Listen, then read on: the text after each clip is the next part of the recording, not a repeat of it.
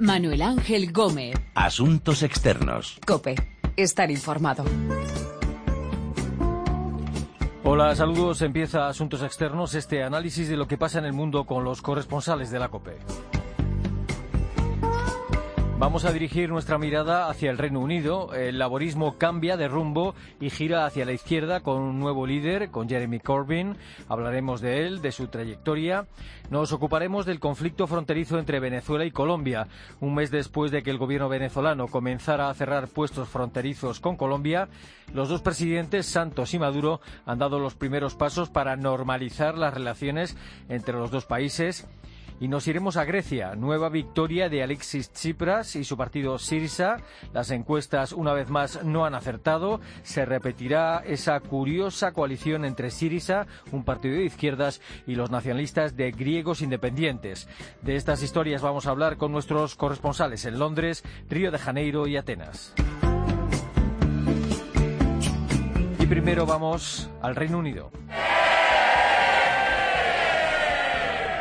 Thank you, Mr. Speaker.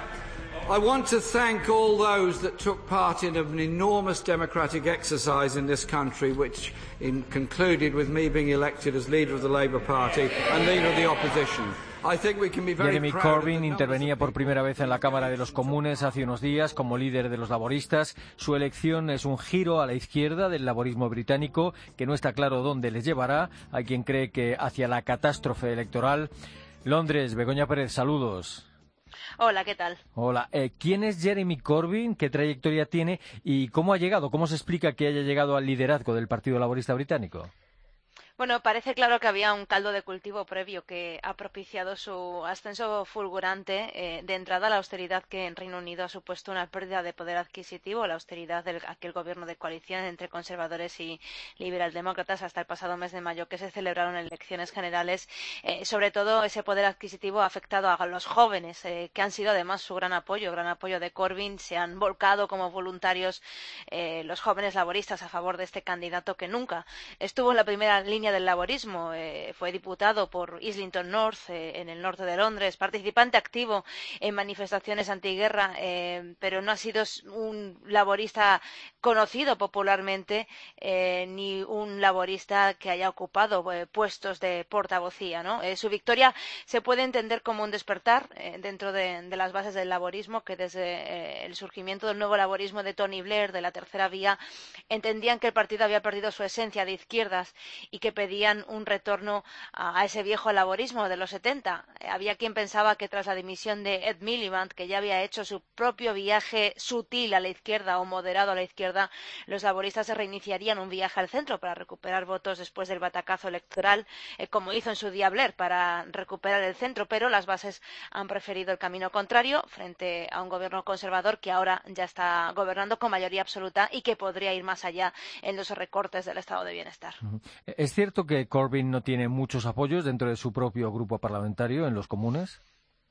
Ahí está el kit de la cuestión. Eh, una cosa son los diputados laboristas electos eh, en sus circunscripciones que ocupan sus asientos en la Cámara de los Comunes y otra bien diferente las bases del partido que han alzado a Corbyn hacia el liderazgo. Eh, nada más proclamarse líder del partido, se retiraron de puestos de portavoces algunos diputados laboristas para dar un paso atrás y plantarse en la última fila del grupo parlamentario porque no comulgaban con los postulados de Corbyn. Corbyn ha hecho un llamamiento a la unidad cuando fue proclamado líder, pero otra cosa es eh, lo que vaya a ocurrir en el corto medio plazo. De entrada ya hubo esas eh, fugas de, laboristas en la primera fila y luego cuando se ha configurado su equipo de trabajo, cuando Corbyn ha configurado su equipo de trabajo, se esperaba que hubiera ofrecido a, mujeres puestos de portavoz importantes, habida cuenta de, esa paridad que él pregonaba en su campaña, pero finalmente no lo hizo. Eso le ha valido también muchas críticas y además su número dos, eh, John McDonnell, que es el portavoz de Economía, de entrada tuvo que disculparse por unas declaraciones declaraciones que hizo en 2003 eh, cuando pidió que se honrara a los integrantes del IRA eh, que se involucraron en la lucha armada. Eh, el arranque ha tenido pinceladas que no han favorecido la imagen de, Corbyn, su estreno en el liderazgo y que los medios conservadores además han encargado de acentuar para debilitar su figura. ¿Ha dado ya el nuevo líder laborista alguna pista de cuáles son sus planes? lo que sí ha dicho es, es que no va a apoyar la salida del Reino Unido de la Unión Europea. Bueno, su principal hoja de ruta será expuesta en el Congreso Laborista que comienza este fin de semana en Brighton. Eh, lo que se ha dejado claro eh, Corbyn es que su primera medida o una de las medidas que han sido más altisonantes es la nacionalización de la red ferroviaria, que es un gran quebradero de cabeza para los británicos por su ineficacia y por su alto coste. Eh, la idea es instaurar un ferrocarril del pueblo, así lo ha llamado, y que el gobierno conservador evidentemente ya ha criticado, afirmando que sería un proyecto de espaldas al futuro, que costaría miles de millones de libras y que dejaría menos dinero para, mejorar los eh, servicios. Aunque hay encuestas que reflejan que la mayoría de los británicos sí que es partidario de nacionalizar eh, los ferrocarriles. Eh, sobre la Unión Europea, ha dicho Corbyn que no hará campaña a favor de la salida de la Unión Europea. Hay quien le ha acusado de ambigüedad al respecto, porque antes sí que se consideraba un euroescéptico, pero Corbyn ha afirmado que en el programa de su partido de cara a las elecciones de 2020 sí contempla mantener la pertenencia del Reino Unido a la Unión Europea. Lo que sí quiere eh, Corbyn es que la Unión Europea cambie de dirección, quiere una Europa más social, no de libre mercado, un poco en la línea de sus ideas, y que su posición es una posición de evolución, deja, por tanto, abiertas las, puertas a otros matices en lo que respecta a su postura sobre la Unión Europea. Mm. ¿Y, ha ofrecido alguna explicación sobre por qué no cantó el himno nacional durante una misa en la, en la Catedral de San Paul? Bueno, eso ha dado bastante ruido mediático y además fue nada más estrenarse prácticamente como líder del partido. Él ha, ha intentado quitar hierro a esa polémica porque eh, el hecho de no cantar el himno en la Catedral de San Polo y además en, el momento que fue, que era el 75 aniversario de la batalla de Gran Bretaña, eh, eh teniendo a Cameron al lado, aparte del establishment eh, británico, le ha supuesto eh, muchas críticas, pero él se justificó diciendo que le extrañaba haber generado tantas atenciones y también insistió en que eh, respetaba el sacrificio de aquellos que habían luchado en la guerra perdiendo sus vidas. Pero en un país de, arraigadas tradiciones como Reino Unido, sí que eso sorprendió la gente de que no cantara el himno, los medios de comunicación lo plasmaron y, y no sabemos si le pudo su instinto republicano a la hora de no querer cantar el God Save el primer ministro Cameron ha llegado a decir que Corbyn es una amenaza para la seguridad nacional del Reino Unido, pero imagino que al mismo tiempo se frota las manos, ¿no? Sí, bueno, el mensaje de cara a la galería ha sido bastante alarmante, ¿no? Eh, en plan, eh, casi diríamos, por simplificarlo, que viene el lobo. Y, cuando Cameron en las redes sociales dijo aquello de que el Partido Laborista representaba una amenaza para la seguridad nacional, incluso fue objeto de burla, ¿no? Pero en el foro interno está claro que el Partido Conservador eh, ha visto en esta victoria de Corbyn una oportunidad de afianzarse en el poder. Queda mucho por delante. Las elecciones son dos, en 2020 y el candidato no va a ser Cameron, porque ya manifestó en su día que no repetiría legislatura. George Osborne, su ministro de Economía, se perfila como un sucesor. También suena el nombre de Theresa May, la ministra de Interior. Y si tienen delante a Corbyn como contrincante, hay quien entiende que los británicos optarán por la estabilidad, lo malo conocido antes que lo bueno por conocer. Pero la legislatura es muy larga, puede propiciar o no un desgaste del propio Corbyn. Eh, nadie pronosticaba tampoco ese apoyo eh, que Corbyn ha conseguido como líder eh, laborista y que al final arrastró una corriente que nadie esperaba, ¿no? En definitiva, la respuesta la tendremos en 2020 cuando se celebren de nuevo comicios.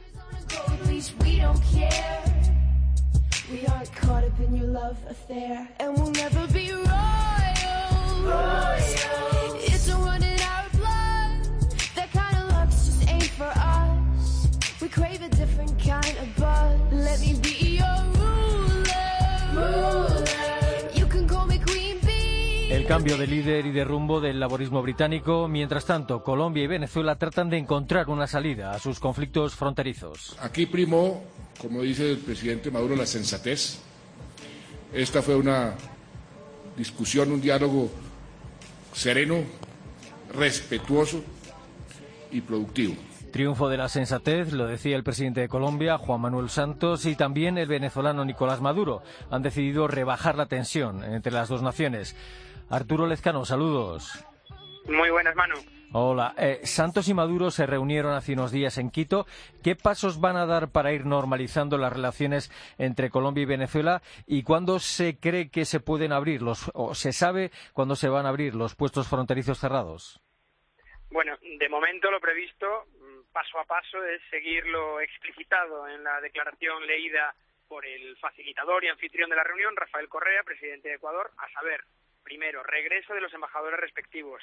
Segundo, investigación conjunta en una serie de temas espinosos y, por supuesto, reuniones bilaterales continuas de ministros como las que ya ha habido esta semana. Y una llamada a la hermandad, porque es lo que destacaron los presidentes después de esa declaración, esos serán los pasos para normalizar la situación, que claro, es un eufemismo que debe terminar en la reapertura de los puestos fronterizos, suponemos al menos, pero no sabemos eh, cuándo. Han pasado ya unas cuantas horas y se empiezan a saber, eso sí, detalles de esas cinco horas de reunión en Quito. El propio presidente Santos dijo en las últimas horas que el encuentro había sido frío, que le siguió una colección de agravios, dijo, entrecomillado, y que luego el tema se fue ablandando hasta llegar a esa declaración, pero que sin duda todo será complicado normalizarlo porque a pesar de anunciar respeto el uno por el otro, Colombia sigue creyendo que Venezuela vulneró derechos humanos de los colombianos y Venezuela sigue pensando, o así lo transmite al menos, que la frontera es un nido de paramilitares y contrabandistas colombianos. Mm. Eh, ¿Por qué decidió el gobierno de Maduro cerrar los puestos fronterizos? Eh, ¿Los argumentos para hacerlo eh, tienen sentido o son excusas para, por algo más?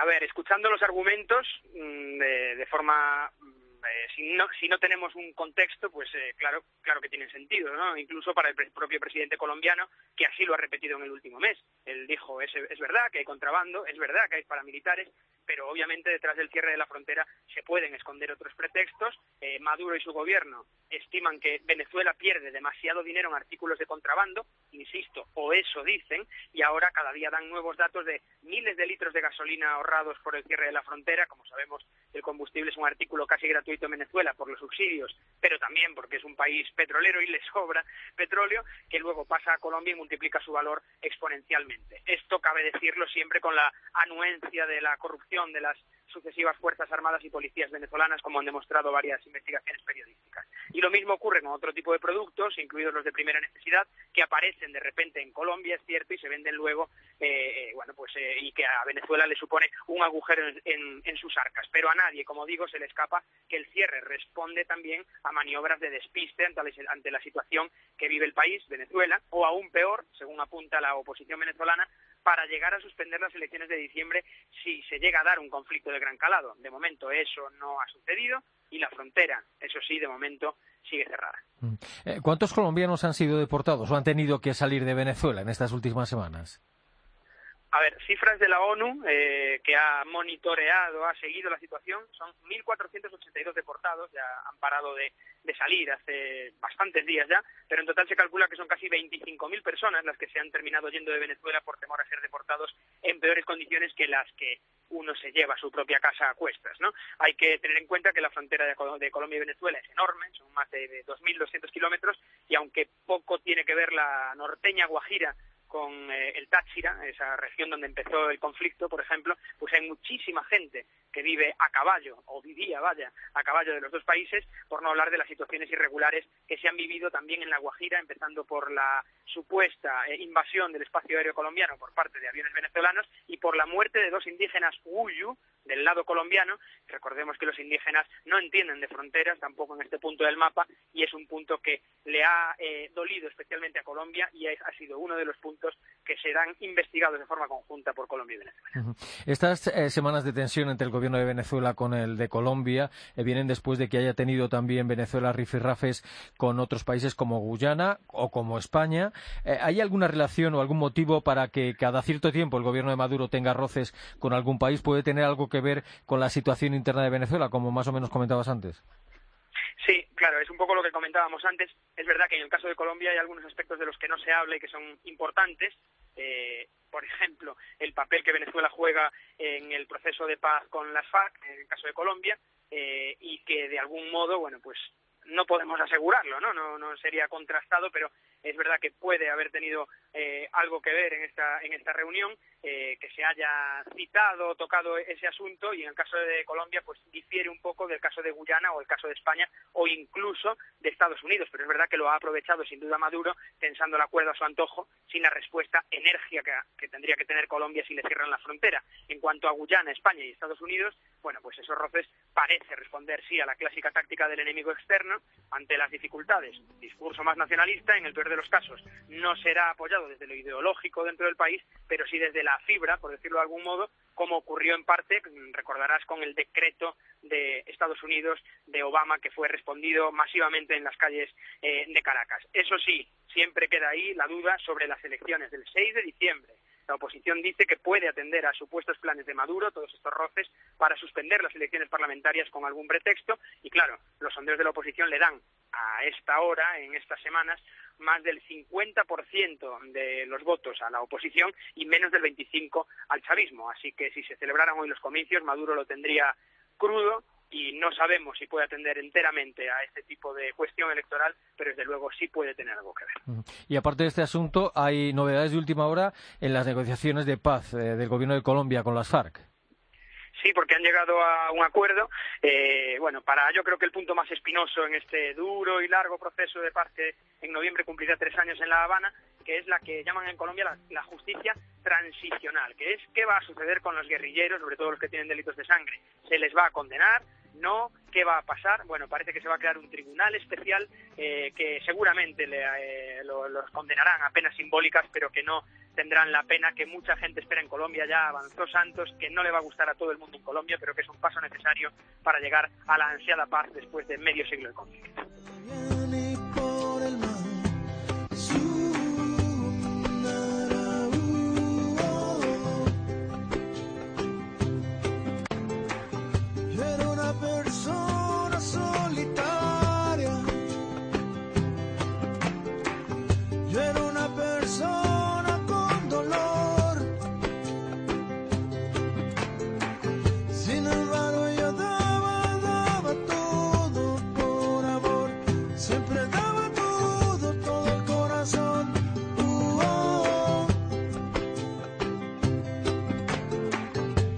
Los pasos de Colombia y Venezuela para normalizar relaciones. En Grecia, segundas elecciones en menos de ocho meses, segunda victoria de Syriza.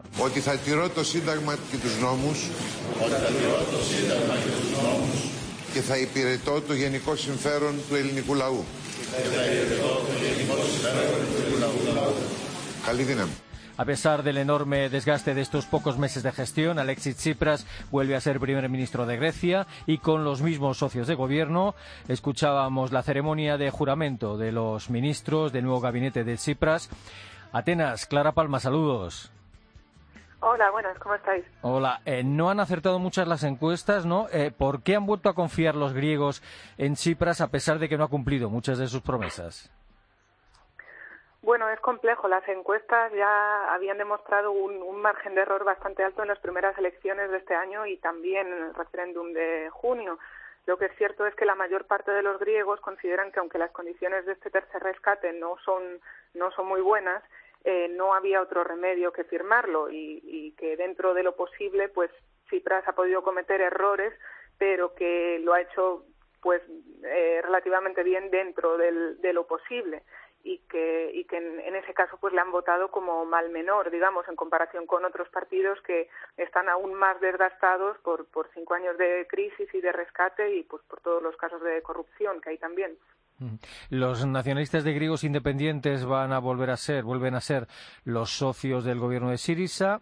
Eh, eh, ¿No habría tenido más sentido una coalición con el PASOK, más próximo ideológicamente a Sirisa? Bueno, eh, en primer lugar, el, el, PASOK no estaba dispuesto a entrar a una coalición de gobierno a no ser que de ella formara parte también Nueva Democracia, algo que para, para Siriza pues no estaba en ningún momento sobre la mesa. Y lo que es cierto es que, bueno, aunque Griegos Independientes sea un socio de gobierno un poco heterodoxo, digamos, han sido muy complacientes estos meses, a pesar de las diferencias ideológicas, pues han eh, siempre han, se han abstenido, por ejemplo, en las votaciones en las que no estaban de acuerdo, pero en lo demás han apoyado siempre al gobierno. Y es un, socio más fácil que, el PASOK, que aparte tiene ese bagaje, según señalaban también altos cargos de, de Siriza en estas semanas, pues todo con todo lo vinculado al rescate y a los, a los casos de corrupción, mientras que griegos independientes en ese sentido, pues también no, según Siriza no forma parte de esos partidos del sistema, como los llaman ellos. Mm. Unidad Popular, el partido escindido de, de Siriza, justo antes de las elecciones, eh, eh, ni un solo escaño ha conseguido. Sí, la verdad es que son los, los grandes derrotados de estas elecciones porque las, las, según las encuestas, pues en un principio sí que iban a entrar en el Parlamento, eh, pues hay varias explicaciones. En parte, quizá no, no han sido capaces de, de, articular una alternativa, O sea, su discurso era que, que Tsipras hubiera tenido una alternativa a firmar ese tercer rescate, pero no han podido concretar o no han podido transmitir a los griegos en qué consistiría ese plan para la, vuelta al dragma, que es algo pues que, que no transmite mucha seguridad así de entrada y luego también algunos analistas apuntaban a que es que gran parte de la gente que se pronunciaba a favor de, unidad popular o que les apoyan o que comulgan con ellos ideológicamente es gente que finalmente se, se ha abstenido porque no son tampoco muy afines digamos pues quizá a la política parlamentaria o son o o promueven más pues acción directa en las calles, movilizaciones y este tipo de cosas y no confían tanto en los partidos. Eh, precisamente la abstención en estas elecciones griegas ha sido muy alta, ¿no? Eh, pese a que el voto teóricamente allí en Grecia es, obligatorio. Sí, es obligatorio, pero no queda registrado si votas, con lo cual, o sea, no, no es posible imponer una penalización a las personas que no votan pues sí, uno de los motivos de, esta alta abstención, casi 10 puntos más alta que, en las elecciones anteriores, pues es el desencanto y, la desilusión que sienten muchos griegos con todo lo que ha ocurrido a lo largo de este año. Por otro lado, también que muchos para votar tienen que desplazarse a sus lugares de origen donde están empadronados y ya es la tercera vez este año y supone también un, gasto y, bueno, aparte de que los desplazamientos pues no siempre son tan sencillos para alguien que quizá está trabajando o tiene otro tipo de compromisos. Ahora, ¿qué tiene, ¿qué tiene por delante Tsipras? ¿Qué recortes va a tener que aplicar y qué novedades hay en su gabinete, si hay alguna? Bueno, pues por lo pronto el mes que viene eh, se va a producir esa primera revisión del rescate, que es un paso muy importante para que después eh, se pueda producir con efectividad la recapitalización de los bancos y esa discusión sobre la reestructuración de la deuda, que es muy importante para, para el gobierno de Chipras. Y sí, pues mm, para ello tienen que aprobar aún medidas como esa, esa reforma de las pensiones, que va a suponer que la edad efectiva de jubilación eh, va a elevarse bastante, también ese recorte de las pensiones complementarias y bueno, luego también esa subida del IVA que ya está aprobada, pero que en ciertos sectores se está aplicando de, de manera gradual, digamos, para que el impacto sea menor. Eh, por eso, por ese reto, pues el, gabinete por el que ha apostado Chipras es bastante continuista, también para transmitir confianza a los acreedores y, y no hay prácticamente caras nuevas. Se ha un poco el tema de los, de los ministerios, ahora hay, hay más eh, pero más o menos ha, confiado, también ha recompensado a, quienes han sido fieles dentro de Siriza y quienes de momento pues le han, le han apoyado en, en esas decisiones relativas al rescate y a la negociación.